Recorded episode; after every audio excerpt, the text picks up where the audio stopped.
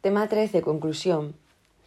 A lo largo de este tema he intentado hacer un recorrido desde los conceptos de lenguajes artísticos hasta el día a día en el aula de primaria. Personalmente creo que si queremos atender a nuestro alumnado individualmente, la metodología cooperativa es la más idónea para crear una pequeña comunidad de aprendizaje en la que puedan expresarse y compartir experiencias.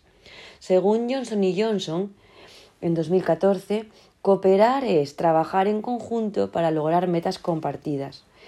Es establecer y alcanzar objetivos comunes, dar y recibir ayuda, poner en común y negociar.